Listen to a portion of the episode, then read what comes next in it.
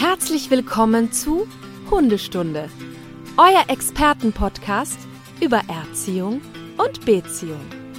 Von und mit Conny Sporrer und Marc Lindhorst.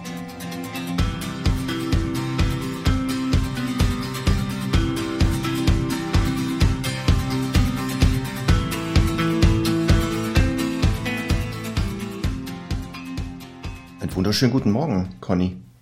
Schönen guten Morgen, Marc. Ich sehe, du bist wieder in deinem in deiner Sommerresidenz. Bist du ausgewichen? Ja, ich bin ich bin in die genau. Ich bin ein bisschen von der Hitze weggeflüchtet in mein Gartenhäuschen. Ist es echt so heiß bei euch? Ja, total. Oh, schön. Also es hat gestern ein bisschen abgekühlt, aber sonst schon Affenhitze. Okay. Ja, schön. Und Semmel ist dann mit ausgezogen. Semmel ist mit ausgezogen und ist heute Morgen schon von einer Amsel gemobbt worden. Bitte? Ja, ja. die ähm, hat wohl hier irgendwo ein Nest, nehme ich an, und war halt also quasi ganz außer sich, dass es hier ähm, plötzlich einen Hund gibt, der ihren Brut gefährdet. und Semmel hat das natürlich als pure Provokation verstanden. Ah. Und dann ergab eins das andere, aber das Tier lebt noch, so viel sei gesagt. Also es wurde ein, ein Streit vom Zaun gebrochen, sozusagen. Sozusagen. Ja, sehr gut. Aber das ist ja auch, guck mal, das, der Begriff äh, Mobbing oder dieses Phänomen hat ja damals äh, ein berühmter Ethologe bei Vögeln beobachtet. Tatsächlich? Das, genau, dass das ähm, kleinere Singvögel wohl, wenn dann Raubvögel sich nähern, die ja wirklich attackieren permanent mhm. und die mhm. dann da anschnauzen, bis der, der Raubvogel irgendwann die Schnauze voll hat und abhaut. Und äh, da wurde das wohl dann mal beobachtet. Und im Englischen halt als to mob, Mobbing dann äh, da übersetzt, aber eigentlich im Deutschen das sogenannte Hassen nannte ja. er das. da also glaube ich, das passt dann zu beiden, zu Amsel und zu Semmel, ein ja, Hassen. Ich muss auch sagen, ich habe also ich habe irgendwann mal gelesen, dass quasi dieses ganze Vogelgezwitscher, das wir so romantisieren, ne? Das ist so ein bisschen jetzt wie das Gurkenphänomen, dass das im Prinzip ähm, eigentlich nur alles nur territoriale Rufe sind und äh, also eigentlich gar nicht so romantisch gemeint ist, wie es klingt sondern dass es halt einfach nur territoriales Balzgegacker ist irgendwie. Und ähm, ich meine, ich bin jetzt keine Ornithologin, aber ich finde es halt irgendwie trotzdem ein bisschen traurig, ne? Dass, man, dass die eigentlich ja. die ganze Zeit irgendwie da rumstressen und wir denken so, ach, wie nett, die zwitschern schon. Ja, aber schön, dass sie wenigstens, also dass das in unseren Ohren eher wie schön klingt, ja. als wenn die wirklich schnauzen würden. Also das wäre dann noch unerträglicher. Deswegen, naja. Ja. Aber so ist das halt. Apropos Gurke. Sie, apropos Gurke, genau. Stichwort Kommunikationsmissverständnis Mensch-Vogel. Genau. wir, genau. Ähm, es gab unter den Stundis so ein bisschen Irritation, was denn die Gurke, was, was das mit der Gurke jetzt immer zu tun ja. hat. Und das liegt wohl daran, weil das ja eine neue Sache ist, die mhm. wir ja letzte Folge ähm, sozusagen ins Leben gerufen haben weil wir festgestellt haben, es gibt dann doch immer wieder Missverständnisse, Kommunikation Mensch-Hund ja. und haben das anhand von sogenannten lachenden oder lächelnden Hunden nochmal äh, so als Beispiel genommen und haben ja aufgerufen zu sagen, wenn ihr ein Foto findet, egal wo, und da lächelt ein Hund, der aber ein Stressgesicht hat, dann bitte kommentarlos eine Gurke darunter posten als internes Zeichen, dieser Hund ist nicht glücklich, der freut sich nicht, sondern das ist eher ein Stressgesicht. Genau. Und das haben einige wohl noch nicht äh, mitgekriegt. Also ab jetzt, die Menschen, die das jetzt verzögert hören, jetzt wisst ihr warum. Ja, und es gab auch Irritationen insofern, als manche eben auch nicht sicher waren, ist es jetzt ein eher ah. glückliches Gesicht oder ja. ist es jetzt ein gestresstes Gesicht. Und da muss man auch ganz klar sagen, wir können das natürlich auf die Distanz auch nicht immer beurteilen, weil ähm, es kann natürlich, also du hast ja auch richtig beschrieben. Es kann ja eben auch sein, dass ein Hund so ein, ich nenne es jetzt mal glückliches Gesicht macht, wenn er gerade gestreichelt wird und so. Und das ja jetzt nicht zwingend mit Stress zu tun hat. Und aus dem Moment eben aufgegriffen kann das natürlich theoretisch auch mal ganz kurz beides sein. Also so eindeutig ist das nicht. Aber mhm. manchmal ergibt der Kontext dann auch ein bisschen mehr Eindeutigkeit. Genau, und die Gurke soll ja eher genutzt werden, wenn man, also da sagt, da sind eher Zeichen von negativem Stress erkennbar bei dem Hund. Man darf aber auch die Gurke bei positivem Stress äh, posten. Also das ist darf auch man? erlaubt. Ja, theoretisch ja. Ja. Aber eigentlich hatten wir das ja so als internes Zeichen für, äh, hier postet jemand etwas, der nicht so ganz viel Ahnung anscheinend von der Körpersprache hat von Hunden. Ja. Es sei denn, in der Bildunterschrift steht, hier ein Beispiel für einen Hund, der negativ gestresst ist. So. Dann natürlich nie keine Gurke, sondern ah, vielen Dank posten. Ja. Das ist ja klar. Ich habe ja auch dazu ein Posting gemacht, um das nochmal zu erklären. Und dann ist mir irgendwie eingefallen, das ist eigentlich wirklich lustig, weil stell dir mal vor, diesen, diese Art von Stress, die da manchmal halt eben ähm, Hunde, denen Hunde ausge... Die, die, die, also Mhm, Ja. die, wo die Hunde Man merkt, du bist jetzt ausgesetzt leicht gestresst. Ähm, wenn, wenn wir das jetzt auf Menschen übertragen würden, wie der sich dann gerade fühlt oder aussieht, ne? Und quasi schweißgebadet ist und total, weiß ich nicht, große Augen hat und so. Und dann würde man das halt quasi fotografieren und, und, und posten, dann wäre das ja einfach sehr, sehr unerwünscht bei den Menschen. Aber bei, bei denen sieht es halt süß aus. Auch hier wieder gefährliches Halbwissen aufpassen. Das Lachen oder so, das wir ja zeigen, ähm, bei Affen sieht man das auch, bei Menschenaffen, dass die ja auch so ein Lachen und Grinsen zeigen. Die zeigen das wohl als starke Deeskalation, so eine Art Beschwichtigung oder im Rahmen der Aggression. So dass das wohl ethologisch auch bei uns dieses Lachen ja oft aus Unsicherheit auch geschieht. Also sehr viele Leute, wenn die unsicher sind, fangen ja an zu lachen. Ja. Wo man denkt, hä, das war jetzt gar nicht lustig. Und deswegen glaube ich auch, was du sagst, würde man bei vielen Lächeln und Lachen vielleicht auch manchmal eine Gurke posten müssen bei Menschen. Dass das gar nicht Ja, so wirklich und ist. äh, Dorit Feddersen-Petersen hat auch mal gesagt, das werde ich auch nicht vergessen, dass Lachen etwas sehr Aggressives hat oder haben kann. Genau. Auch. Das passt nämlich Und, wieder, ne? und das kriege ich, also das höre ich bei Menschen auch oft, ne? Dieses sehr laut. Ja, ja. es hat was äh, teilweise sehr Dominantes, aber auch irgendwie Provokatives und so. Hm. Ähm, also Lachen ist ein sehr, sehr spannendes Gebiet insgesamt, nicht nur bei Hunden. Vielleicht können ja mal die Stundis äh, unter das Foto, unser, un, unter eines unserer Fotos von dem Fotoshooting, was da gemacht wurde, da haben wir ja eins gepostet, wo wir beide, also du mehr lachst als ich in dem Moment, da können die Stundis mal überlegen, äh, ist das ein Gurkenfoto? Ja, Ist das echtes Lachen oder ist das eher so ein Stresslachen? Man weiß es nicht. man weiß es nicht. Wir verraten es auch nicht, weil wir waren ja vor Ort. Wir wissen warum. Aber wir werden es nicht verraten. Ach, sehr gut. Conny, Conny äh, Song-Playlist, hast du einen?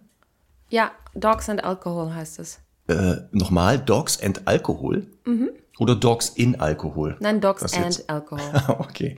Ja, nur für mich. Nicht, dass das hier irgendwas Medizinisches ist, wo Hunde eingelegt werden in Alkohol als Präparate oder sowas. Und wer singt denn über Hunde und Alkohol? Wer singt denn über Hunde und Alkohol? Das muss ich Tja. jetzt tatsächlich noch mal ganz schnell nachschauen. Das wäre nämlich jetzt spannend. Die heißt Kathleen Edwards und ist eher so Country-Sängerin. Und Auch ich komme ja gerade von einem ähm, Pferdeworkshop mit einem Cowboy. Und Ja. deswegen bin ich noch so ein bisschen in Western. Hast du noch die Cowboystiefel an etwa? Nein, die habe ich schon ausgezogen. Sehr gut. Ja, ja. Ja, perfekt. Ach so, ich habe das gesehen, dass du du warst mit deinem Pferd da, glaube ich, oder Ich war mit meinem Pferd da, genau. genau. Und da hast du den den Ja, den Reitlehrer mit dem perfekten Rückruf überrascht, habe ich gesehen. das war wirklich lustig. Also, ähm, das war so, dass, ich weiß nicht, da waren so, ich sage jetzt mal, sechs teilnehmende Pferde und viele Zuschauer und so. Und ZuschauerInnen auch. Ähm, und wir äh, haben da so ein bisschen Freiarbeit gemacht im Roundpen. Und es ging halt darum, quasi das Pferd so links und rechts rumzuschicken und so und dann reinzuholen, körpersprachlich. Ne? Und das war halt, also ich war so einer der Letzten und, und da gab es halt wirklich einfach viele Struggles und wie mache ich das jetzt am besten und das Pferd arbeitet nicht mit und so weiter und jetzt drehe ich jetzt weg und jetzt gehe zurück und jetzt gehe wieder vor und jetzt gehe zurück und und so ging es halt die ganze Zeit und das hat ähm, tatsächlich nicht bei so vielen funktioniert. Ähm, aber das ist ja auch einfach ein bisschen Übungssache und Trainingssache, wenn man das nicht so macht. Und ähm, dann war ich dran und mein Pferd ist grundsätzlich einfach auch sehr menschenzugewandt. Das ist jetzt insgesamt nicht so ein Problem. Aber ich habe es halt auch mal nur körpersprachlich probiert. Und ähm, dann war die aber so on fire und äh, hat ein bisschen Gas gegeben und es hat halt, also war einfach nicht aufmerksam genug. Und ähm, ja, hat da so ihr Ding gemacht, ist rumgaloppiert. Und ich habe ihm gesagt, ja, aber ich kann die auch einfach rufen, ne? Und er hat gesagt, ja, also kannst schon probieren, aber funktioniert halt meistens nicht so. So war so der Tenor, ne? Und dann habe ich sie halt einfach mit meinem Rückrufwort gerufen und zack, ist sie halt angetrabt. Es war so schön. ja, wirklich, also jetzt nicht, nicht, weil ich jetzt so angegeben habe, aber es war für mich einfach so schön zu sagen, ja, der perfekte Rückruf ist halt einfach sehr viel wert. Ist, genau, bei jedem Tier anscheinend. Ja. Das ist doch super. Perfekt. Ja. Guck, ich mache auf die Playlist äh, von Chris Rea mhm. von einem sehr guten Album, das nennt sich Banana auf Driving Gott, glaube ich, oder sowas. ja, könnte man denken, ne? Das ist das einzige Lied, glaube ich, auch, was so bekannt ist von ihm. Aber er hat auch ein Lied über Hund gesungen, und zwar über den Black Dog. Aha. Ja, das kommt bei mir auf die Playlist heute. Super. Komm, dann gehen wir gleich ins Thema. Wir sind ja bei Hundemythen stehen geblieben letztes ja. Mal und haben festgestellt, huch, es gibt da wohl mehr. Wir kriegen das ja gar nicht in eine Stunde unter. Und deswegen Hundemythen heute Teil zwei. Ja. Und du, Conny, darfst starten. Dankeschön. Ja, ne? So Wir haben es ja genannt äh, Hundemythen und Irrtümer. Ich, also genau. diese Liste ist ja, die erweitert und ergänzt sich ja laufend. Und weil ich es jetzt ein paar Mal wieder gesehen habe und es einfach immer wieder passiert, möchte ich das Thema nochmal aufgreifen. Bellende Hunde. Ja, also ich weiß jetzt nicht, wie ich die Überschrift nennen soll. Hunde, die bellen, beißen nicht. Nein, nein. Ach so. Aber Hunde bellen oder wuffen ja gleich mal, äh, wenn es irgendwo Geräusche gibt, ne? Ja. Und wirklich 95 Prozent aller Menschen, wenn der Hund dann bellt und es auch vor allem gerade, wie es meistens ist, unerwünscht ist, ja. machen dann was? Ja, Schluss, aus, pfui, nein. genau. genau. Und, ja. ähm, und es ist etwas, das wirklich, also auch wieder, ich schaue dann immer auf meine Pulsuhr. es macht Sehr mich gut. fertig. Es macht mich fertig. Weil, Warum denn? Weil erstens, weil es erstens ja so ist, dass wir ursprünglich ja eigentlich auch mit Hunden so zusammengewachsen sind, weil wir ja wollten, dass die das tun. Ne? einige, ich würde einige würd jetzt auch behaupten, dass 70 Prozent aller Hundemenschen sagen würden, ich möchte schon, dass der aufpasst. Und dann gibt es halt immer wieder Momente, wo es aber gerade nicht passt oder wo man gerade eben telefoniert oder einfach sich unterhält oder gerade wie hier zum Beispiel von 12 bis 14 Uhr Mittagsruhe ist, da ist es auch nicht so, da ist es auch nicht so angebracht. Und dann machen die Leute, pst, aus ja. jetzt, aus. Ja, das ist doch richtig, oder? Ja. Dann hören die doch auf. Und, und also das, das eine ist eben, wir haben die dazu gemacht, dass sie Wachhunde werden. Und wir, wir nehmen uns on top sogar noch Hunde, die extra dafür gemacht sind, also extra wachsame Hunde, die dafür eben gezüchtet wurden, Rassen.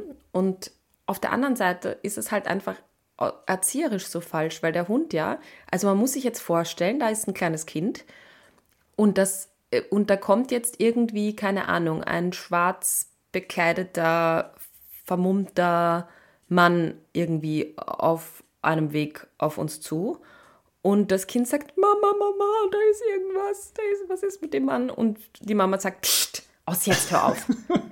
Ja, das ist ja einfach irgendwie beziehungstechnisch eine Katastrophe.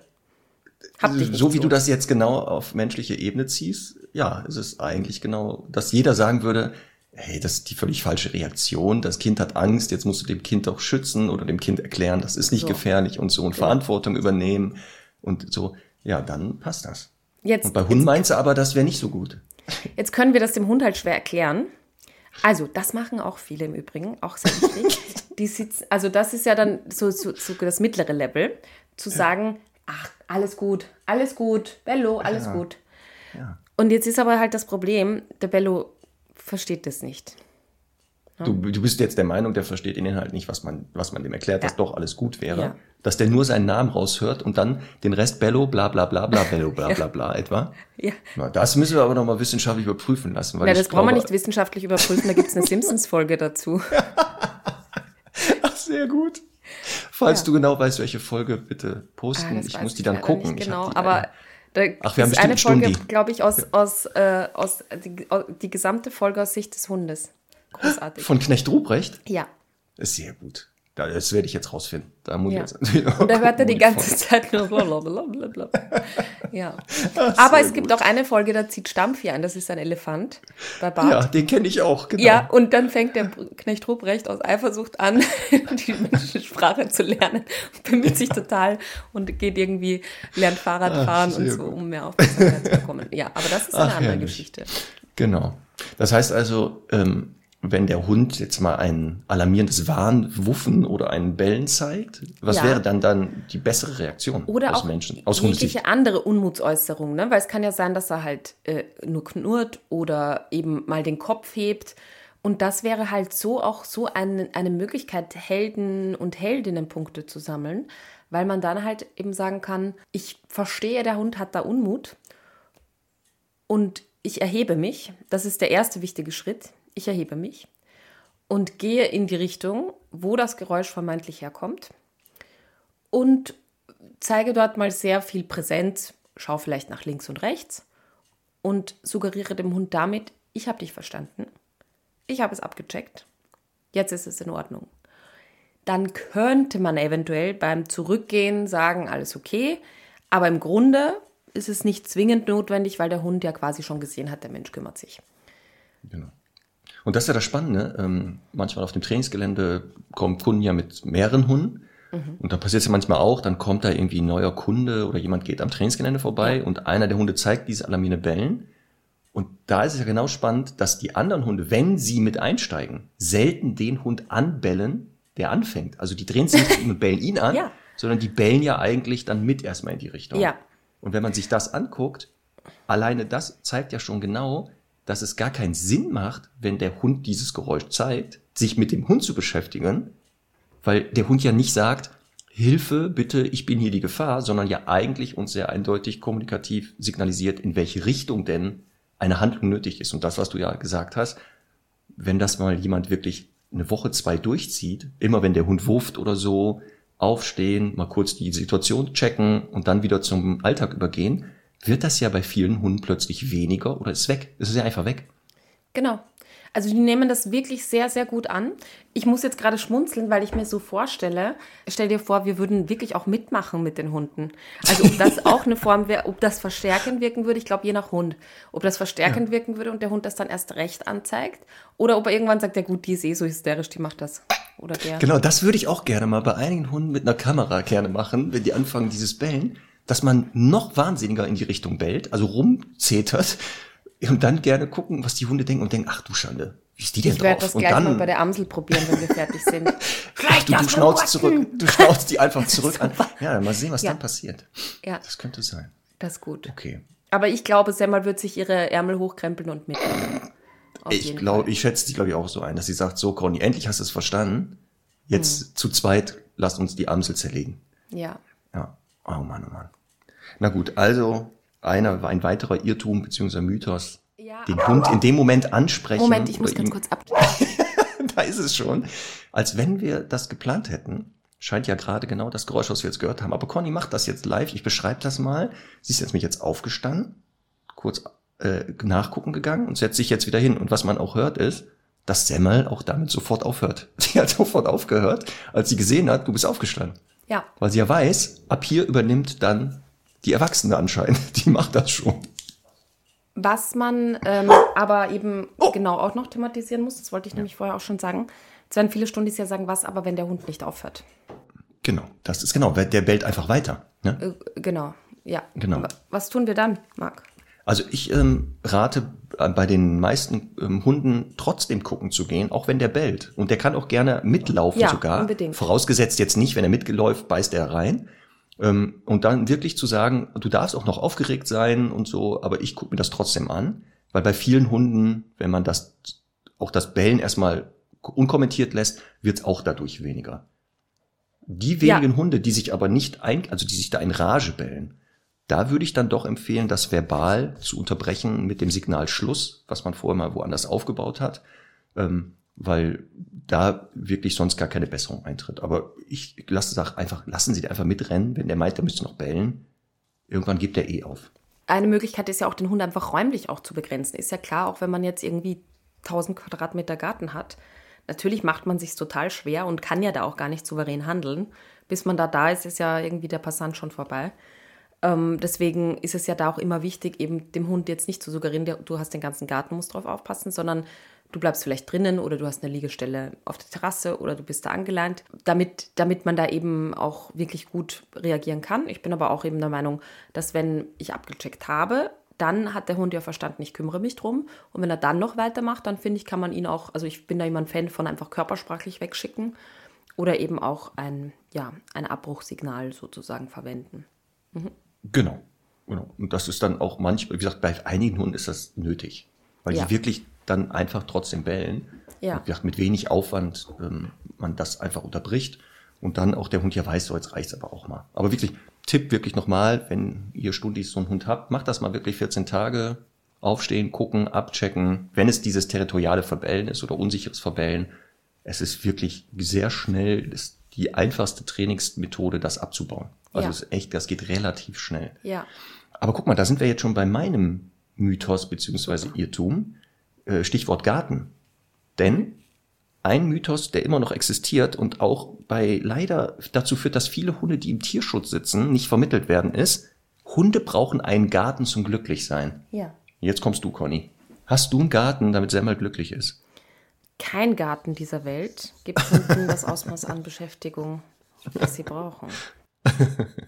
Was jetzt? Also ich würde behaupten bei Semmel, dass die schon im Garten eine gewisse Zufriedenheit doch hat. Einerseits natürlich, weil sie sich halt irgendwo auch in die Sonne legen kann. Andererseits eben auch, weil sie da ihre Hausmeister-Allüren äh, auch sehr gut raushängen lassen kann. Aber da sind wir halt schon genau bei dem Punkt. Es ist halt einfach so, dass ein, Garten, finde ich, dem Hund einfach auch, also vieles, was wir erzieherisch gar nicht möchten, einfach ein bisschen unterstützt. Ähm, es gibt sicher viele Vorteile im Garten, dass man da Beschäftigung machen kann und so weiter. Aber mein größter Nachteil ist, ein Garten macht extrem faul. Den Menschen meinst du jetzt, ne? Ja. Ja, das sehe ich nämlich genauso. Der Garten verführt eher dazu zu sagen, ja, ich habe ja einen Garten, dann brauche ich mit dem Hund da nicht draußen rumlaufen und ähm, den beschäftigen muss ich nicht. Er beschäftigt sich da ja irgendwie selber. Das sehe ich auch eher die Gefahr. Und was du auch sagst, dass die Hunde da leider genau aus einer mangelnden Beschäftigung mit ihrem Menschen genau ihren Hobbys nachgehen. Und da haben wir genau dieses, was wir jetzt schon mit deinem Mythos oder Irrtum angesprochen haben, Territorialverhalten, dass die Hunde dann natürlich sagen, okay, es muss ja mein Job sein, das hier zu bewachen, weil mein Mensch befindet sich ja in der Wurfhöhle. Also ja. ist es ja auch mein Job, den die meisten Menschen aber gar nicht brauchen. Die brauchen ja gar keine Wachhunde mehr. Und dann auch vor allem keine, die unterwegs das auch noch machen. Also das wollen ja noch weniger, dass die auch unterwegs das tun. Und auch gerne das Jagdverhalten da perfektionieren. Also das geschieht ja im Garten auch. Also wenn ich höre so Stichwort ja. Amsel, ja. dass die natürlich da auch noch perfekt Amsel, das Jagen, ob das genau Eichhörnchen jagen sind, äh, Schmetterlinge, Insekten oder Buddeln und Fährten nachgehen. Ähm, also das sehe ich genauso, dass der Garten zwar super ist, weil ich einen Ort habe, wo ich mich mit meinem Hund geschützt äh, mal Sachen üben kann. Also ohne, dass ich vielleicht gestört werde.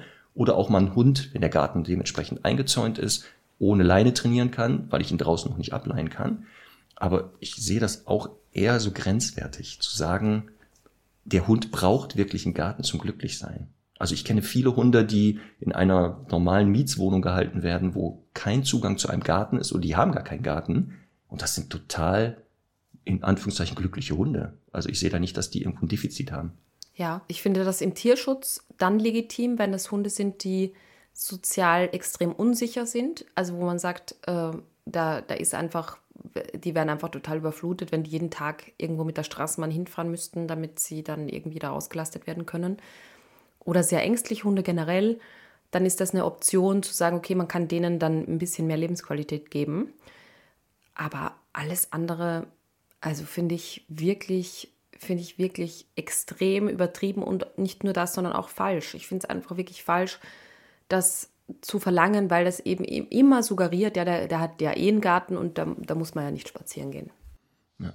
Und das ist auch wirklich, was ich teilweise mit Tierheimen immer wieder in Diskussion gehe, weil die manchmal zur Voraussetzung machen, diesen Hund vermitteln sie nur an jemanden, der einen Garten hat. Mhm. Und ich denke, nein, ähm, der, braucht gar keinen Garten. Und genau was du gesagt hast, die Gefahr ist eher, dass die Leute dadurch bestimmte Dinge erst gar nicht tun, weil sie sagen, wir haben ja einen Garten. Also wir brauchen das nicht. Und deswegen nochmal ein Appell, an äh, Menschen im Tierschutz, ähm, dass nicht jeder Hund einen Garten braucht. Also die Fälle, die du jetzt genannt hast, gut, dass du das nochmal gesagt hast. Es gibt Hunde, wo das echt sinnvoll sein kann, zu sagen, die lasse ich lieber erstmal vermittle ich nur, wo auch ein Garten vorhanden ist, mhm. weil die wirklich ähm, aufgrund ihrer mangelnden Erfahrungen oder schlechten Erfahrungen mit der mit dem echten Alltag überfordert werden und erstmal da ein bisschen entspannen können und man da Sachen üben kann. Aber die meisten Hunde gar nicht. Also ähm, als ich mit Herrn Doktor jetzt hier bei meiner äh, Freundin eingezogen bin damals, äh, da war ich ja erst auf diesen Resthof, da hatten wir ja richtig viel Möglichkeiten und hier haben wir ja keinen Garten. Und das hat ja. aber nicht dazu geführt, dass der jetzt unglücklicher ist. Ähm, weil genau dieses Beschäftigen und so, dieses Gemeinsame geschieht ja meistens wirklich draußen, wenn wir unterwegs sind. Also deswegen glaube ich auch, dass das nur für einen ganz kleinen Teil der Hunde sinnvoll ist oder Voll. eine Voraussetzung zum Glücklichsein. Voll. Und das hat übrigens auch nichts mit der Größe des Hundes zu tun. Ach so, ja, das kommt auch noch dazu. Das heißt ja Stimmt. immer so große Hunde brauchen ja ein Haus mit Garten. Und ich meine, wenn ich jetzt an einen kleinen Terrier denke oder auch wirklich irgendwas Yorkshire Terrier, all das, ne, die haben ja auch ein hohes Bewegungsbedürfnis. Das hat, also nur weil der jetzt ein paar Zentimeter kleiner ist, hat das ja theoretisch nichts mit dem veränderten Laufbedürfnis zu tun. Stimmt, das wäre noch so ein, so ein, so ein Zusatz zu diesem Mythos. Genau, ein großer Hund braucht ein Haus. Mhm. Also den kann man nicht in einer, in einer Mietswohnung ja. halten, ja. sondern eine deutsche Dogge musst du haben, ein Haus, sechs Etagen am besten, genau, und mit, mit vier Hektar Land. Das ist so diese ja. Idee manchmal. Genau, auch sowas wieder, wo ich denke, hä, warum denn?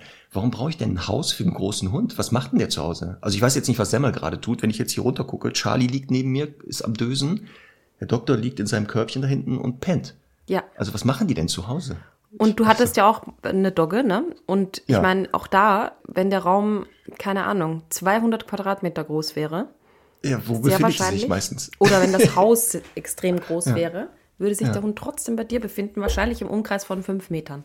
Genau, und das ist genau so. Das, das auch die meisten Studis kennen. Da, da in dem Raum, wo du bist, lungern meistens die Hunde rum und liegen irgendwo und entspannen und dösen, weil ja die meisten Hunde auch so ein Ruhebedürfnis von 15 bis 18 Stunden pro Tag haben. Genau. Das ist ja wirklich so deren Hauptsache ist ja, auch wenn man einen Garten hat und man ist mit dem Hund im Garten, siehst du ja ganz oft, dass die Hunde da rumliegen irgendwo im Schatten oder so und glotzen so ein bisschen in der Gegend rum oder gucken, was passiert hier gerade. Aber selten, dass die den ganzen Tag durch den Garten rennen. Ja. Also das sind vielleicht die ganz jungen Hunde hier, Welpen und Co. Die haben halt noch ein bisschen mehr Energie. Aber so, ich sehe das selten. Also dass die Hunde da echt das brauchen. Sehr gut. Guck mal, haben wir ein weiteres, einen weiteren Irrtum. Ich schließe da gleich an, okay? Ja, mach mal, das passt. Mit Hündinnen muss man nicht so oft rausgehen, weil die markieren nicht. Ja, was? Das haben wir noch nie gehört. Das ist. Das, was, Ehrlich? Hä? Das höre ich zum ersten Mal. Ja. Ja. Also nochmal, Hündin muss man nicht so oft rausgehen, weil die ja, ja nicht markieren. Ja. Auch spannend. Also ich, ich äh, Pina, einige kennen die ja vielleicht schon aus etlichen Erwähnungen in diesem Podcast. Ja. Diese Podenco-Mischlingshündin, die wir damals uns angeschafft haben, die war ja eine Rüdin. Ja. Und die hat aber, ich glaube, in der schlimmsten Phase damals 50 bis 60 Mal auf einem Spaziergang das oh, Bein gehoben und geschart und gepinkelt. Teilweise wie bei Rüden kam nichts mehr raus. Also das ist ja schon mal, ich glaube nein. Ich glaube, dass das ähm, nicht so ganz stimmt, dass Hündinnen nicht so oft markieren wie Rüden. Das, oder? Guck mal, wenn sie läufig sind, haben sie ein größeres Markierbedürfnis sogar. Ja. Dann pinkeln die ja sogar Nein, noch es vermehrt. stimmt natürlich nicht. Es stimmt natürlich nee. nicht, aber ich glaube, dass man dieses Beinheben eben sehr stark mit, äh, mit Rüden assoziiert und dann eben auch mit dem Markierverhalten. Aber auch das wäre ja falsch. Also es ist ja auf, aus zwei Gründen falsch. Einerseits, weil eben auch Hündinnen markieren und äh, weil ja auch markieren nicht sein muss. Ja? Also man kann ja jedem Hund, haben wir hier schon rauf und runter auch äh, gebetet, man kann ja jedem Hund beibringen, sich einfach zu lösen. Ob ja. man das jetzt zwingend möchte oder machen muss, äh, ist jetzt wieder eine andere Frage. Also wir reden ja jetzt eher von angeleinten Situationen. Am Freilauf, Im Freilauf dürfen sie das ja meistens. Aber grundsätzlich halt zu sagen, wenn die Leine dran ist, dann gehen wir einfach weiter. Also wir bleiben nicht stehen, wir lassen den Hund nicht an Gegenstände markieren, die irgendwas gekostet haben, sondern wir bleiben in Bewegung und ich weise eine Lösestelle zu. Auch da zum Beispiel bei Semmel ist es so, dass die dann natürlich trotzdem auf dem Quadratmeter, den ich ihr dann zuschreibe, sich noch 15 Mal dreht und sagt, da hier vielleicht, da würde ich mich jetzt einlassen. Und dann teilweise eben auch markiert, aber trotzdem ist es halt von mir definiert. Und wenn ich jetzt hier, es ist ja so eine Kleingartenanlage, und da gibt es immer so Wege raus. Und da ist es natürlich total blöd, wenn die da irgendwie gegen äh, die Gart Gartenzäune pinkelt da ist halt einfach nicht. Da, da wird halt weitergegangen und das ist auch selbstverständlich so. Und das ist ja auch, ähm, was vielleicht zu diesem Irrtum führt, dass nicht jedes Urin- oder Kotabsetzen ja immer mit einer territorialen Motivation geschieht. Also einer hast ja schon mal gesagt, es kann ja auch dein, einfach den Darm, die Blase zu entleeren. Also das bei ja. Rüden ja dann, ich sehe das bei Charlie, wenn der wirklich dringend muss, dann hockt er sich ja wieder hin. Also dann ja. hebt er nicht mal mehr das Bein. Ähm, solche Geschichten, aber auch, dass ja Hunde Urin absetzen, nicht weil sie das ähm, Territorium markieren, sondern weil sie einfach sagen, ich war hier, ich hinterlasse hier mal äh, meine Visitenkarte, falls hier mal jemand langkommt und wir uns mal treffen, dann weiß der schon mal ein bisschen was über mich. Also so eine eher eine soziale Komponente dahinter steht. Mhm. Oder es ja auch dieses gemeinsame Pinkeln gibt als so gruppenbildende Maßnahme. Ja. Kennen vielleicht einige mehr Hundehalter, dass einer der Hund Urin absetzt, die anderen sehen das und pinkeln dann in die Nähe. Also nicht das Übermarkieren, sondern so, der sagt so wie jetzt, also wer Pipi muss hier, Klo ist aufgemacht worden, alle können mal Pipi machen und dann geht's aber weiter. Ähm, das ist ja auch dieses. Deswegen, warum soll eine Hündin nicht genauso oft dieses Verhalten zeigen wie ein Rüde? Ja. Also das passt nicht ganz. Das Urin absetzen wird hier oft fehlinterpretiert, glaube ich auch. Ja. Also das habe ich auch sehr oft, dass viele Kunden dann sagen, Sie mal, der markiert da schon wieder oder die markiert da wieder, wo ich denke, ja, wo denn? Also welchen Hund meinen Sie? Auf welchen zeigen Sie gerade? Weil Ihr Hund zeigt das Verhalten null. Denn zum territorialen Markieren gehört ja auch, die Stelle ist, ähm, muss ja wichtig sein, oft erhöhte Stellen, ähm, Durchgänge, ähm, irgendwas, was spannend ist, da hat schon jemand hingepinkelt, dann wird das ja untersucht, was du ja bei Semmel beschrieben hast, dieses dann muss sich gedreht werden. Da wird ein Riesenaufwand erstmal betrieben, dass man die Stelle auch trifft. Dann dieses vorher extrovertierte, dabei extrovertiert und sehr oft danach entweder scharren oder wie so eine von der Tarantel gestochen, rennen die Hunde mit erhobener Rute und Brust äh, rausgedrückt, rennen die ja nochmal so weg davon. Und das könnte eher territoriales Markieren sein. Mhm. Aber das sieht man ja nicht ständig. Also ja, und es gibt natürlich auch nur der, der Form halber jetzt auch andere Formen des Markierens, ja. nicht nur territoriales Markieren, jagdliches Markieren. Ähm, genau, das ja auch. Genau, genau, das auch noch. Also sehen wir, ne, das glaube ich auch, dass das ein Irrtum ist, dass man mit Hunden nicht so oft, äh, mit Hünden, äh, nee, das passt nicht. Nein. Also es wäre ja fatal. Ja. Dann hätten wir vielleicht auch mehr übergewichtige Hunde demnächst weil sie sich ja. ja, weniger bewegen würden automatisch. Nee, das muss hm. man nicht. Das muss man nicht. Hier, Conny, warst du beim Friseur letztens übrigens? Das ist der Beginn eines Witzes, richtig? Verdammt, du kennst mich zu gut. Ja. Wir sind schon zu oft beieinander. Das Mist, ich wollte das jetzt so ganz unauffällig einleiten, den Hundewitz, den heutigen. Mist. Na gut, komm. Ich war letztens beim Friseur. Ja, Marc, warum fragst Ach, du? Ach, sehr gut. Okay, ich war auch letztens bei einem Friseur und der hatte sogar einen Hund. Und dann lag der Hund die ganze Zeit neben mir und guckte mich so an. Und dann frage ich den Friseur, ach, Ihr Hund scheint mich aber zu mögen. Und dann sagte der Friseur zu mir, ja, das kann sein. Aber wahrscheinlicher ist, dass er sich hier schon mal hingelegt hat, weil ab und zu fällt für ihn ein Ohr dabei herab. Das ist aber lustig. Ja, oder? Ja. Warte kurz. So, ja. Guck, das Publikum findet das auch lustig. Das lacht schon ausgiebig. Ja, das ist so, ganz dann, lustig, das mhm. stimmt. Ja, das wäre auch der, der Ergänzungswitz ist, ähm, wenn es beim Friseur mal schief, schief läuft, schief läuft, schief läuft, auch gut. Wenn es beim Friseur schief läuft, dann ähm, liegt das daran, weil das der Prinz von Bad Hair ist. es gibt ja den Prinz von Bel Air, hatten wir schon mal, ne? Mm. Aber es gibt auch den Prinz von Bad Hair. Mm. Stichwort Bad Hair Day. Mm. So, gehen wir doch zum nächsten Mythos kurz über. Ja, du bist dran. Oder? Genau. Pass auf, Conny, warte. Ach so, äh, wir hatten ja eine Folge mal über, ich glaube, kleine Hunde gemacht. Ne? Weißt du das ja, noch? Ich glaube, über kleine Hunde war das ja. Ja. Da fehlt ja noch das Pendant. Da ist ja noch, wir müssen ja noch eine Hunde, eine Folge über Großhunde machen. Ja. Aber zum Thema kleine Hunde, da gibt's ja auch so einen Mythos. Kleine Hunde braucht man nicht erziehen. Mhm. Muss man ja nicht erziehen, weil sie ja klein sind. Ja, die kann man ja Was halten wir denn davon? Was halten wir denn davon? Nichts. Nächster Punkt. ja, warum denn nicht? Die kann man doch, muss man doch gar nicht erziehen, weil wenn die irgendwas machen, kann ich die auf den Arm nehmen. Kann ich die einfach auf den Arm nehmen.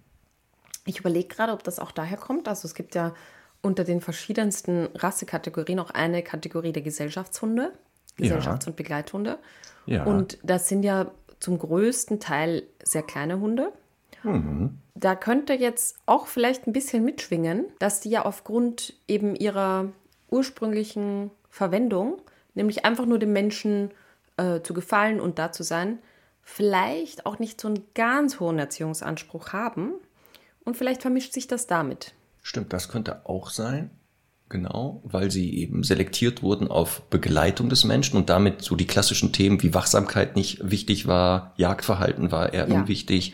Was nicht bedeutet, dass kleine Hunde das nicht haben können. Sehr gut, genau. Ja. Siehe Semmel. Die ist ja, ja die auch ist ja kein kleiner Hund, die ist ja mittelgroß. Aber ja, na, die ist ein kleiner Hund. Die ist mittelgroß. Also ehrlich, ich, mir wäre ja lieber, wenn sie noch kleiner wäre, aber die ist mittelgroß. Echt? Der also ich würde die schon in die Kategorie Kilo. eher. Okay. Also die ist Wie kommt die immer so klein Hast du die vor? jemals Warum? gesehen schon eigentlich? Live? Live, nein, oder? Hattest du sie mal mit in Bonn? Nein. Weil ich ja nicht mit ihr fliegen darf, weil sie nicht klein ist.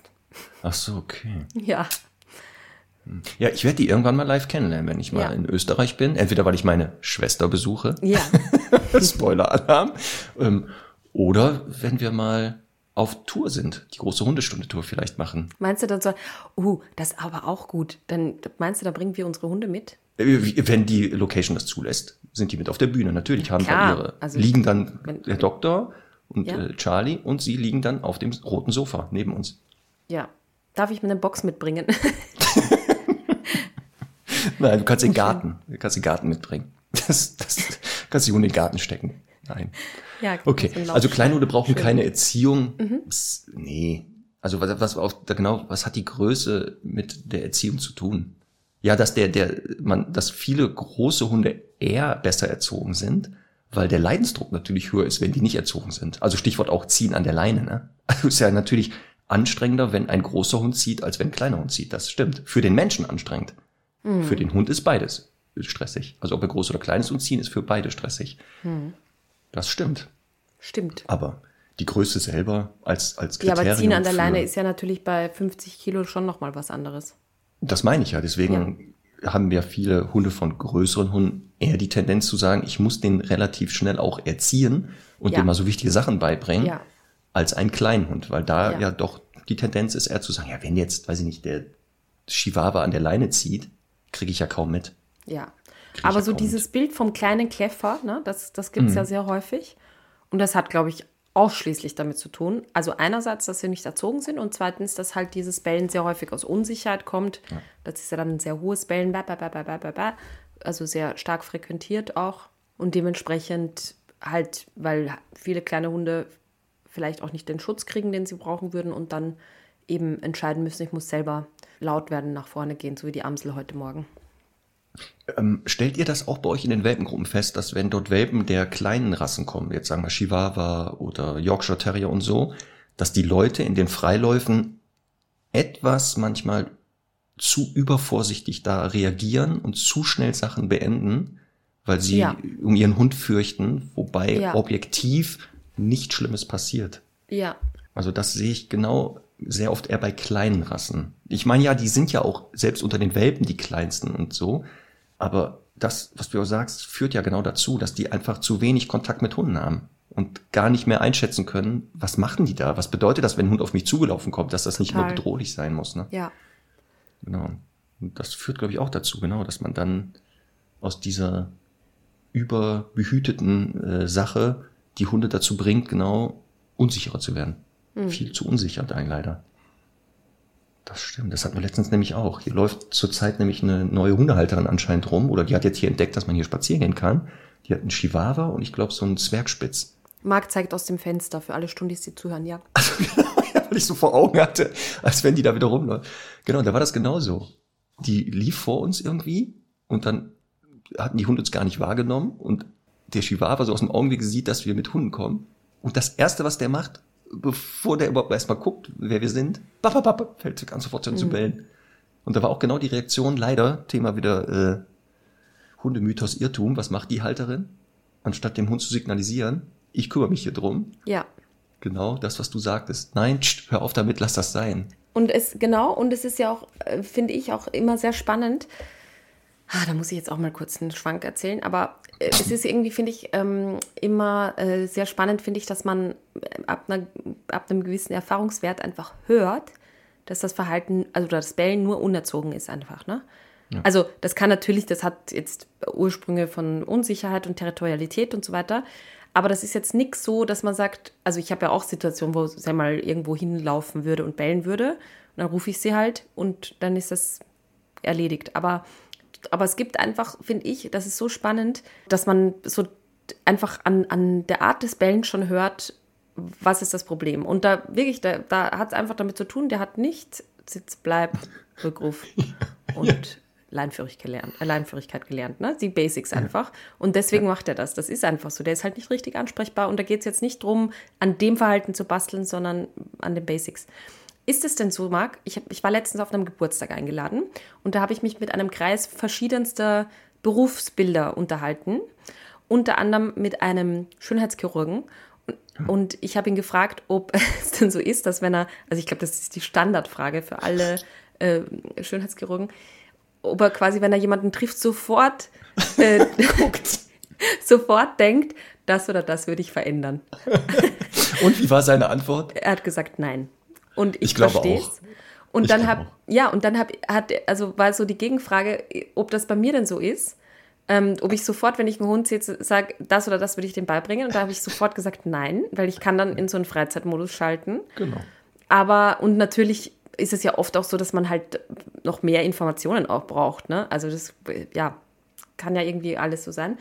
Und, und dann aber, dann aber war es so, dass da, da war auch ein anderer Hund und der hat halt die ganze Zeit Härchen angebellt für Aufmerksamkeit. Ne? Also das war, und da habe ich dann schon gedacht, eben an der Art des Bellens, also das kann ich nicht ausschalten, dass ich dann denke, meine Güte, das wäre so leicht zu verändern. Ne? Schau halt einfach nicht Und hast du dann ungefragt geholfen? Oder bist du dann so, dass du sagst, ich bin jetzt hier. Genau, das wollte ich nämlich gerade sagen. Ich habe das auch. Wenn wir irgendwo sind, wo dann jemand den Hund dabei hat oder Hunde sind und ich sehe, die zeigen ein Verhalten und mit den Sachen könnte man das verändern, habe ich nicht den Impuls, da jetzt hinzugehen und zu sagen, guck doch mal, mach doch mal so oder so, dann hört das auf. Ja, ich möchte nicht ausschließen, dass das am Anfang so war. ja, gut, das kenne ich auch noch in dieser Aber Sturm- und Drangphase. Aber die Tatsache, dass wir es ja nicht mehr tun, zeigt ja, es ist nicht von großem Erfolg gekrönt gewesen. Ja, oft kommt kein Ach, vielen Dank, sondern eher verwirrte Blicke. Ja. Oder dieses, äh, was wollen Sie von mir? Ich hatte das, ja. glaube ich, schon mal erzählt, dass ich genau, als ich noch in der Ausbildung war oder kurz danach, ja dachte so, jetzt Hundewelt, ich komme, ich habe jetzt Ahnung und dann an Ampeln und so ja Leuten ungefragt geholfen habe, die Probleme mit ihrem Hund hatten. Genau, da kam leider nicht das Feedback. Ich habe mir das dann auch abgewöhnt. Außer wenn, also wenn das eine Runde ist, die mit mir da ist, ne, und ich sehe, da ist Gefahr im Verzug, also sinngemäß, keine Ahnung, der wird jetzt gleich das Kind beißen oder so, dann ja, würde ich, dann würde ich, dann würde ich nämlich, äh, dann würde ich mich mitverantwortlich fühlen, wenn ich quasi äh, als Hundetrainerin da nicht äh, die Situation zumindest, also vorschlage, es zu verhindern. Ja, das stimmt. Also wenn der Hund oder Dritte in Gefahr sind, dann greife ich auch ein, ohne groß anzukündigen und gebe auch da Hilfestellung. Aber genau außerhalb davon nicht. Also wenn ich gefragt werde, gerne auf einer Veranstaltung, kannst du mir was sagen oder wie schätzt mhm. du das ein? Sage ich, okay, pass auf, kannst du das aushalten, was ich jetzt sage? Also aufpassen, ich sage dann die Wahrheit. Ich, ich werde hier keine Rücksicht auf deine Gefühle nehmen. Ja. Und alles, was ich jetzt sage, das ist halt ganz wichtig. Voll. Wenn du das nicht möchtest, ist auch nicht schlimm, aber und dann ja, aber ich vermeide ja auch eigentlich auf so Feiern oder sowas zu erklären oder zu verraten, dass ich Hundetrainer bin. Ja. Weil das hat der Chirurg wahrscheinlich nämlich auch, dass sofort kommt, gucken Sie mal hier, diese Falte, können Sie mal gucken oder so. Nee, das möchte man nicht, ne? Was sagst du denn dann sonst, was du bist? Ja, ich versuche ja gar nichts. Ich versuche einfach zu sagen, ja, ich arbeite mit Menschen. Wieso ich versuche ah, ja. so rumzudrucksen. Ähm, aber leider, oft wissen die leider schon, dass ich Hundetrainer so. bin. Ja, durch den Podcast entweder. Das wird ja, ne? Dann, ja.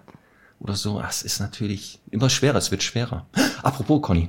Ich hatte am Wochenende eine Veranstaltung hier im Tierheim in Kiel, da ein Seminar gegeben, so ein mhm. Praxisseminar Beobachtungstraining für Hundehalter. Und es ist etwas passiert.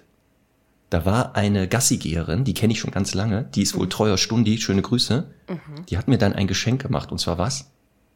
eine Autogrammkarte. Sie hat oh. Autogrammkarten erstellt und wollte dann, dass ich da unterschreibe für Heike und für ich weiß nicht mehr wen. So, jetzt Conny, müssen wir was? Also, aber hast du die dann bekommen oder hast du nur eine? Ich bekommen? habe die bekommen. Genau, ich habe oh, welche schön, bekommen. Dann zeig mal her. Aber ja, ich habe die natürlich hier nicht liegen. Mir ist das ja gerade spontan eingefallen. Nächstes Mal. Aber Conny, wir müssen Top. ein Foto auswählen von den tollen Fotos, die wir gemacht haben. Nochmal vielen Dank an Marc ja. mit C. Ähm, und mal eine offizielle Autogrammkarte haben. Nicht, dass das passiert, jemand trifft uns, erkennt uns und wir können dann nicht auf die Frage, kann ich eine Autogrammkarte haben, sagen, nein, habe ich nicht dabei. Ich habe ja Autogrammkarten. ja, von dir, aber nicht von uns. Hallo. Ja, aber also wo ist, also dafür müssen wir erstmal zusammen irgendwo live unterwegs sein, damit wir die auch. Ja, aber ja, nein, nein, auch wenn wir getrennt getroffen, also wenn wir getrennt ja? angesprochen werden auf dem Podcast, okay. muss jeder ja jetzt immer äh, ein, okay. ein, einige Autogramm, also ich werde wahrscheinlich 100 immer zufällig dabei haben. In der Hosentasche oder so. ich brauche größere Hosentaschen demnächst. Alles klar. Oder ungefragt verteilen, kann man ja auch machen. Du, apropos Mark mit C, ist das ähm, auch vorgekommen, dass dich jemand Tomatenmark genannt hat? Jemals? Eigentlich? So, nächster Hundemythos. ist das so? Das habe ich wirklich noch nie gehört. Ich habe das nur ja letztens gelesen in einem Posting. Mhm. Ja, mir also wurden auch etliche. Ja, Tomatenmark genau. und. Ja, ob ich nicht umgenannt werden musste nach dem Euro in, in, in Euro, Lindhorst und so. Conny, ich kenne diese ganzen Sachen. Darauf gehe ich gar nicht ein. Ich lasse das, lass das völlig unkommentiert. Ja. ja. Leider dein Name, ich kann da jetzt nichts drauf erwidern. Ich wüsste mit deinem Namen nichts, was man da. Ja, kannst ja mal ein bisschen Conny, drüber nachdenken. Conny, was, ich, ja, ich, ich wüsste nicht, wie man dich mobbelt mit deinem Namen. Finde ja. ich noch raus. Conny mit Pony ist ja auch nicht falsch. Oh! Stimmt, ja. Conny mit Pony. Ja. Aber das ist ja nicht abwertend, das ist ja eher lustig. Also äh, Tomatenmark ist auch nicht abwertend, das mag ich total Nein, gar nicht. Als Tomatenmark bezahlst du den halt. Aber apropos Pony, da fällt mir jetzt noch ein Witz ein. Oh. Kommt ein Pferd in den Blumenladen und sagt, haben Sie Margeriten? dauert ah, ein ja. bisschen, ne? Ja, ja, der ist gut. Aber weißt du, aber weißt du was? Ja, ja, genau, da haben sie mal geritten. Das ist auch so wie, wie der Rock'n'Roller, der in den Blumenladen kommt und sagt, wo sind denn die ganzen Roses? ja, der ist auch gut. Ja. Sehr gut. Ja. Ach, super. So, mhm. was haben wir noch? Warte mal, ich hatte jetzt kleine Hunde brauchen keine Erziehung. Achso, da bin ich jetzt dran. Äh. Brauchst du eine Brille? Wie wäre es denn? Nein, zusammen. aber so, es wird immer das genauso wird, los. Ja, es geht, ja, ja, ich merke das auch. Es wird immer mh, schlimmer. Also, eine Sache, die ist jetzt so ein bisschen trainingsspezifisch, aber du wirst sofort wissen, was ich meine. Hunde dürfen nicht vom Boden fressen. Äh, also nichts vom Boden aufnehmen, was da liegt, oder was? Oder jetzt meinst du also, den Futternapf? Auf, nein, der Futternapf auf, darf nicht in Bodenhöhe nein, sein, der muss hochgestellt werden. Nein, nein, nein, nein. Ich meine, was vom, am, direkt auf dem Boden liegt. Also pass auf, du bist da jetzt mit einer Kundin, es geht um Beschäftigung, du erklärst ja, machen Sie doch einfach Futtersuchspiele, nehmen Sie ein ah. Futterstück in die Hand, werfen wir das. Dann macht man die Übung fünf Minuten und dann kommt die Frage aller Fragen. Aber lernt er da nicht, alles vom Boden aufzunehmen, die ja auch absolut berechtigt ist. Deswegen greife ich ja da auch immer gerne vor. Schon mal. Also ist ja, ist ja wirklich, eine, finde ich, eine gute Frage und eine berechtigte Frage. Ja. Aber was erklärst du denn dann? Dass die Gefahr besteht. Also man kann das nicht ausschließen, dass durch diese Beschäftigungsform ähm, auch ein Jagdverhalten gefördert wird. Aber aufpassen, was wir ja bei der Beschäftigung machen, ist ja eine, ein Ritual einzuführen, dass wir dem Hund sagen, wenn bestimmte Randbedingungen kommen, wie Wörter oder Handgesten, ist die Aufnahme dieses Futters, was wir da vorher ausgelegt haben oder zum Suchen präpariert haben, das darfst du essen. Fehlt das aber, also Beispiel ein Such oder diese Bewegung und das vorherige Ansprechen, dann ist das Aufnehmen von Nahrung, die du selbst findest, tabu. Das steht dahinter. Und dann würde ein vermehrtes Fressen von Dingen wahrscheinlich nicht stattfinden. Aber 100% ausschließen kann man es nicht, oder? Nee, und ich finde ja auch, also es ist ja einfach so ein total natürliches Verhalten und auch ein Bedürfnis von Hunden, da so am Boden rumzuschnüffeln. Und ich finde es ja auch absolut absurd, denen einfach zu verbieten, alles aufzunehmen grundsätzlich. Also wenn ich da so einen Megastaubsauger habe, dann würde ich eher mit einem Maulkorb arbeiten. Ich, ich würde sogar eher dahin gehen zu sagen, du darfst es grundsätzlich schon, wenn ich aber Nein sage, dann darfst du es nicht. Und wenn du aktiv sage, such, dann darfst du es aufnehmen. Kommt wirklich auf den Hund an. Also wie gesagt, wenn ich jetzt einen Hund habe, der nur damit beschäftigt ist, würde ich vielleicht das auch nicht forcieren, sondern eher die Futtererwartung quasi woanders setzen, also eher oben oder eher durch, durch andere Dinge. Aber wenn ich jetzt ähm, wirklich den Hund einfach beschäftigen will, finde ich Suchspiele super, super gut. Und insbesondere auch deswegen, weil es ja Hunde gibt, selbst die, die nicht so verfressen sind, die das dann des Jagens Willens, des Jagen Willens, einfach lieber machen. Also ich merke das bei Semmel immer, bei, im Trockenfutter ist ja so mäh. Aber wenn ich ein Suchspiel mit ihr draus mache und das einfach durch einen Garten werfe oder eben auch draußen oder so, dann ist die on fire, weil sie es halt cool findet. Und dann denkt sie sich, ach, das, das fresse ich dann auch gleich, wenn ich schon gefunden habe. So. Das ist ja oft so, dass, dass so mäklige Fresser, die ihr Futter jetzt wirklich nicht so gerne fressen, sobald die sich das aber erarbeiten, also erjagen müssen, ja. wie auch immer, plötzlich das auch richtig gut fressen. Weil ja, ja die biologische Reihenfolge beim Jagen ja nicht ist, essen und dann suche ich das Essen und dann schleiche ich mich an ja. und dann packe ich das, sondern genau erst muss man das ja suchen und am Ende steht eigentlich das Fressen. Es sei denn, zufällig trifft man Aas irgendwo, also man findet zufällig ja, ja, Aas, was genau. man, aber das ist ja eher die Ausnahme als die Regel. Ne? Ich habe mal eine Insta-Story dazu gemacht, fällt mir gerade ein, dass ich den Napf hingestellt habe und sie hat halt den nicht äh, angerührt und dann draußen geworfen und sie war halt sehr begeistert. Das haben dann viele auch kommentiert und auch ge gepostet, so auf ihre, auf ihre Art. Ähm, mhm. Und viele bestätigt, das ist tatsächlich so. Ne? Das, das finden halt ähm, Hunde einfach cooler. Bei, an dieser Stelle auch etwas, das äh, jetzt sind wir so fast ein bisschen wieder in einer halben, in einer, in einer grauen Stunde, sagen wir mal so. das war am Anfang, einmal, da war es schon, als du mit deinem ersten Mythos angefangen hast, dachte ich, oh Conny, aufpassen, das ist genau keine schwarze Folge. Da ja. kam dein Puls schon wieder auf 180. Ich habe ja, das auf deine ja. Uhr gesehen, da war schon wieder hier rote Zahlen. Das stimmt. Also, ähm, nee, nee, das ist ja auch wirklich nur einfach, ist ja wieder so ein du, Moment. Komm, ich bin den Leuten jetzt. nicht böse. Du kannst es nicht mehr aushalten. Ich bin den Leuten nicht böse, aber es ist halt immer so lustig für uns, weil wir es halt immer genauso erleben. Also pass auf, folgende Situation, Marc.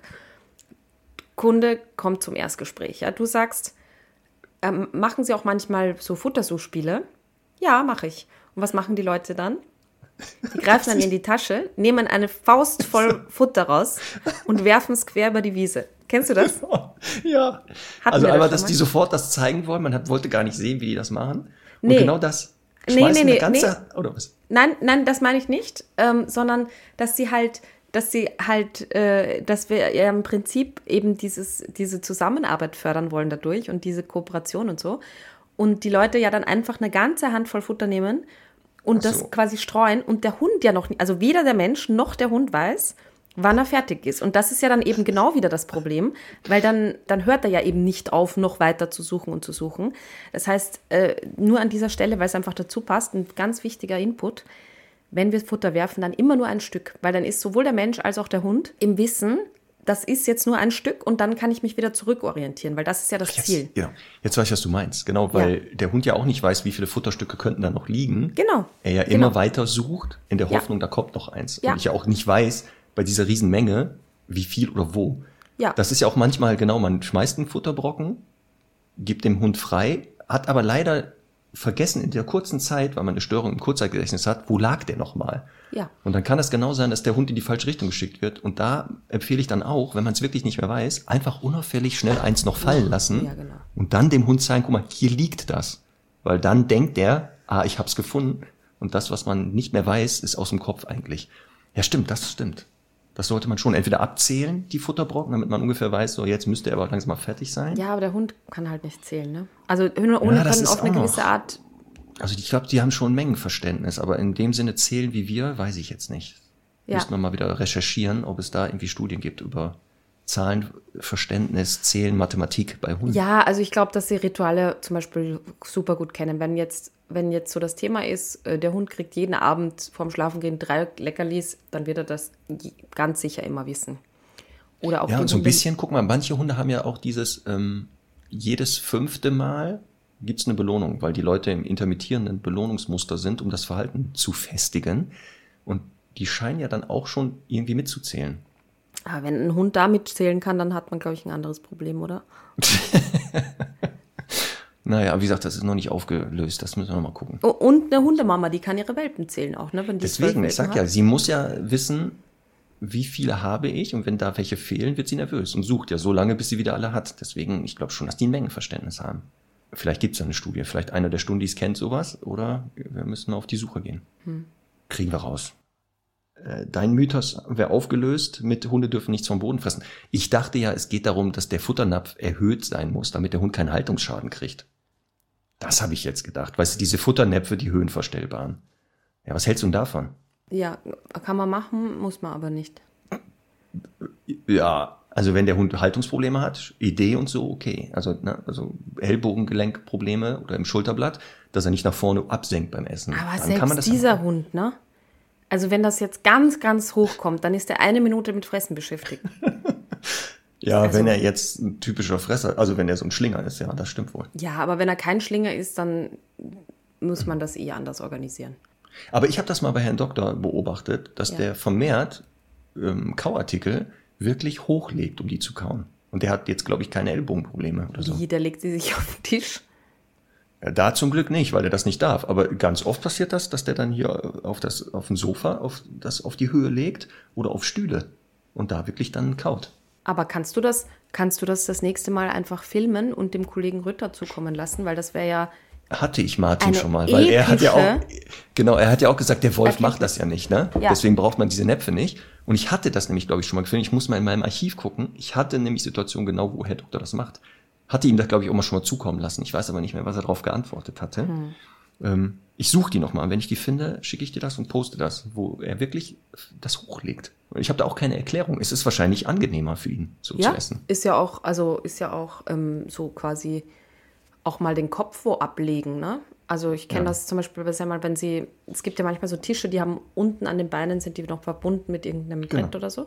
Ja. Und da wird ja auch mal der Kopf abgelegt. Also ich finde es jetzt nicht, ich finde es nachvollziehbar. Durchaus. ja. So, schaffen wir noch einen Mythos? Ja, einen schnellen. Schaffen wir noch, ne? Hunden darf man nicht in die Augen schauen. Oh, das habe ich auch. Hast du meine Liste kopiert? Wohl eher umgekehrt, würde ich sagen. Sporer. Eher umgekehrt, wird ein Schuh draus. Auch gerne in der Kombination mit, man darf sich nicht über den Hund beugen. Also könnte man zwei Mythen in einem packen sogar. Was hältst du denn davon? Darf man jetzt Hunden in die Augen gucken oder nicht? Man darf Hunden natürlich in die Augen schauen. Ja, aber die fühlen sich doch dann bedroht. Ja, man darf sie nicht anstarren. Und je nach Hund und Sozialisierungsstatus und ich sage jetzt mal Aggressionslevel, ähm, beziehungsweise nicht Aggressionslevel, sondern Aggressionstyp, äh, kann das natürlich auch nur schon eine Provokation sein, ganz kurz einmal hinzuschauen. Aber das ist grundsätzlich vom Hund abhängig. Also es ist halt grundsätzlich damit gemeint, man darf Hunde anschauen. Es ist halt in der Natur der Sache so, dass ein Mensch in der Regel größer ist als der Hund und dann, wenn er von oben herabschaut, ja schon eher so ein bisschen nach unten starren muss, quasi. Und das kann halt für Hunde schon ein bisschen unangenehm sein. Und das kann dann sich entweder über Flucht oder Aggression äußern. Dementsprechend, ja, muss man das halt immer ein bisschen, natürlich da ein bisschen Empathie zeigen und vom Hund abhängig machen. Und deswegen schadet es ja nicht bei der Annäherung, mal mit ein bisschen Abstand in die Hocke zu gehen und durchaus eben den Hund mal selbst ankommen zu lassen und dann so ein bisschen zu überprüfen, wie cool findet der das denn. Ich würde auch diesen Mythos eher dahin entgehen ändern, man sollte Hunden nicht lange in die Augen schauen. Das würde ich eher unterstreichen. Also wenn man sehr lange in die Augen schaut, dass das dann als Fixieren und Provokation vielleicht eher wahrgenommen wird. Aber der durchschnittliche äh, Hund, der Menschen kennengelernt hat, sehr früh als hauptsächlich positiv, dem kannst du auch in die Augen schauen und der fühlt sich komischerweise dadurch nicht bedroht, weil er nämlich sieht, der Rest des Körpers und des Verhaltens passt nicht zu einer Bedrohung. Ähm, Bei Genau. Hunden aber ganz schnell weiß, wenn die mir lang in die Augen glotzen, ist es genau meistens das. Deswegen empfehle ich ja auch Leuten, in der Frühphase ruhig die Hunde länger mal anzuschauen, aber eben nicht mit einem bedrohlichen Körperhaltung, damit die sich schon mal dran gewöhnen, dass das eigentlich für Menschen normal ist, dass wir die viel anglotzen und da eher eine Kommunikationsstörung zeigen, die wir aber beim Hund ja unterstützend, also wir müssen das ja einfach machen, wir müssen die ja stumpfer machen manchmal gegen die körperlichen Verhaltensweisen, weil die Leute da draußen ja nicht wissen, dass das für den Hund vielleicht anders ist. Und dann tut man dem Hund gefallen, wenn man die so ein bisschen dran gewöhnt. Genau. Also das würde ich eher so sehen. Dann haben wir es für heute, ne? Wir Conny? haben's. Haben wir die Hundestunde voll gemacht und ähm, haben die wichtigsten Hundemythen oder Irrtümer aufgeklärt, hoffe ich. Also ich habe noch ein paar auf der Liste, aber Ich habe hier auch noch leider einige. Das Ja. heißt, wir könnten mal irgendwann noch mal vielleicht einen Teil Teil 3 drei machen. Ja. ins Leben rufen, müssen aber nächste Woche was machen, denn es ist der erste Mittwoch im Monat. Die Praxis öffnen, die Hundefragestunde. Dann ist wieder Dr. Sporrer und Assistenzarzt Dr. HC, leider nur, Lindhorst, ja. ist wieder dabei, die Studi-Fragen zu beantworten. Und das sind viele, Conny. Es werden immer mehr. So ist es. Also die Liste wächst und wächst. Das heißt, da, da müssen wir abarbeiten. Wir müssen Ja. da echt ein paar abarbeiten. Da kommen wir gar nicht mehr hinterher. So, haben wir noch was auf dem Zettel? Ich habe eigentlich nichts mehr. Wüsste jetzt auch nichts mehr, außer dir einen erfolgreichen, nicht allzu heißen Tag zu wünschen. Hier in Norddeutschland ist Wind, bedeckter Himmel. Gestern hat es auch ordentlich gewittert und geregnet. Es kühlt sich hier merklich ab. Super. Und ich hoffe, dass auch bei dir ein wenig eine kühle Brise vorbeikommt mal demnächst. Ja. Ja, damit ihr beiden dann nicht äh, zu sehr leidet. Ja, also heute es, es hat durch gestern eben wieder ein bisschen abgekühlt. Das ist jetzt alles schon gut auf Kurs. Warte mal, Conny, mir ist jetzt noch eine Sache eingefallen. Oh je. Ich habe ja gelogen. Ich habe doch noch einen Punkt auf der Liste. Also den Witz hatten wir schon, ne? mehrfach. Hm. Aber komm noch als, als Bonus jetzt. Das errätst du nie, die schnelle Runde. Bam! Oh. Fahr ab den Trailer, Denise. Das errätst du nie. So, Conny, pass auf. Stichwort, wie man seine Hunde nennt. Da werden wir nächste Woche auch noch mal kurz drüber reden müssen. Ja, da hast du ja was äh, Notiz gemacht schon. Oh ja. Das kommt nächste Woche. Das kommt aber nächste Woche. Wir spoilern. Aber jetzt, das errätst du nie. Thema Hundenamen. Wie lautet der weltweit älteste überlieferte Name eines Haushundes? Es gab ja Hunde schon immer, aber bei einem Hund hat man dessen Namen gefunden. Davor weiß man nicht, wie die genannt wurden, ja, aber ja, da ja, wurde es zum ersten Mal Voll dokumentiert. Wie ist hieß es der? griechisch? Nein, es ist noch älter wahrscheinlich. Diese Kultur ist noch älter. Aber da kann ich ja unmöglich drauf kommen. Warum 2000 vor Christus? Da kannst du mal, kannst du mal überlegen, wer da, wer da. Also ja, die also Griechen also, gab es da wahrscheinlich auch nicht. schon. Das ist eher unwahrscheinlich, wenn 2000 vor seiner Geburt. Komm, ich helfe dir. Das war in Ägypten, im alten Ägypten. Ach so, das macht Sinn. Mhm. Mhm. Und da gab es nämlich einen Pharao und der Aha. hat, das war nicht mal wahrscheinlich sein Hund sogar. Das war wahrscheinlich der Hund eines Bediensten, aber den fand er so super, dass der den nach seinem Tod hat einbalsamieren lassen. Ja. Und eine eigene Grabstätte in Nekropole in Gizeh hat er bekommen. Aha. Aber wie hieß der? Und das war nämlich, genau auf der Grabstätte war sein Name. Und dadurch weiß man, das ist der erste Hundename, den man gefunden hat. Und damit ist er weltweit der älteste Hundename. Also falls jemand einen ganz exklusiven Namen haben möchte, Conny sagt den jetzt gleich. Sie kommt jetzt da drauf. Ich, ich, überlege jetzt wirklich, also neben Cleopatra fällt mir jetzt ganz leider wirklich, es ist so peinlich. Nee. Aber einfach. Es ist nicht schlimm. Es, ich, ich, bin da auch nicht drauf gekommen. Pass auf, der Hund hieß Abu Tiu. Abu Tiu. A-B-U-T-I-U. Ein, ein Wort? Ein Wort. Wahrscheinlich ein Wort. Abu, Abu Tiu. Tiu. Das ist mhm. der weltweit älteste überlieferte Hundename. Cool. Das heißt also, also wenn ich einen Pharaonenhund hätte, dann würde ich so, dann so würde ich den aber sofort so nennen. Ja. Aber hallo. Und Abu ist ja ein süßer Name. Ja, könnte sein. Guck mal, haben wir das auch noch, ne? Haben wir was gelernt. Wieder was Voll gelernt, gut. toll. Ja, toll, super. Cool. Was, was wir hier für einen Service bieten, ne? Und das auch noch kostenlos. Wie cool ist das denn? aber, liebe Stundis, nicht vergessen, abonnieren, folgen, bewerten und anderen weiterempfehlen. Damit helft ihr uns übrigens. Genau. In diesem Sinne, Marc, bis nächste Woche. Bis nächste Woche. Tschüss. Tschüss.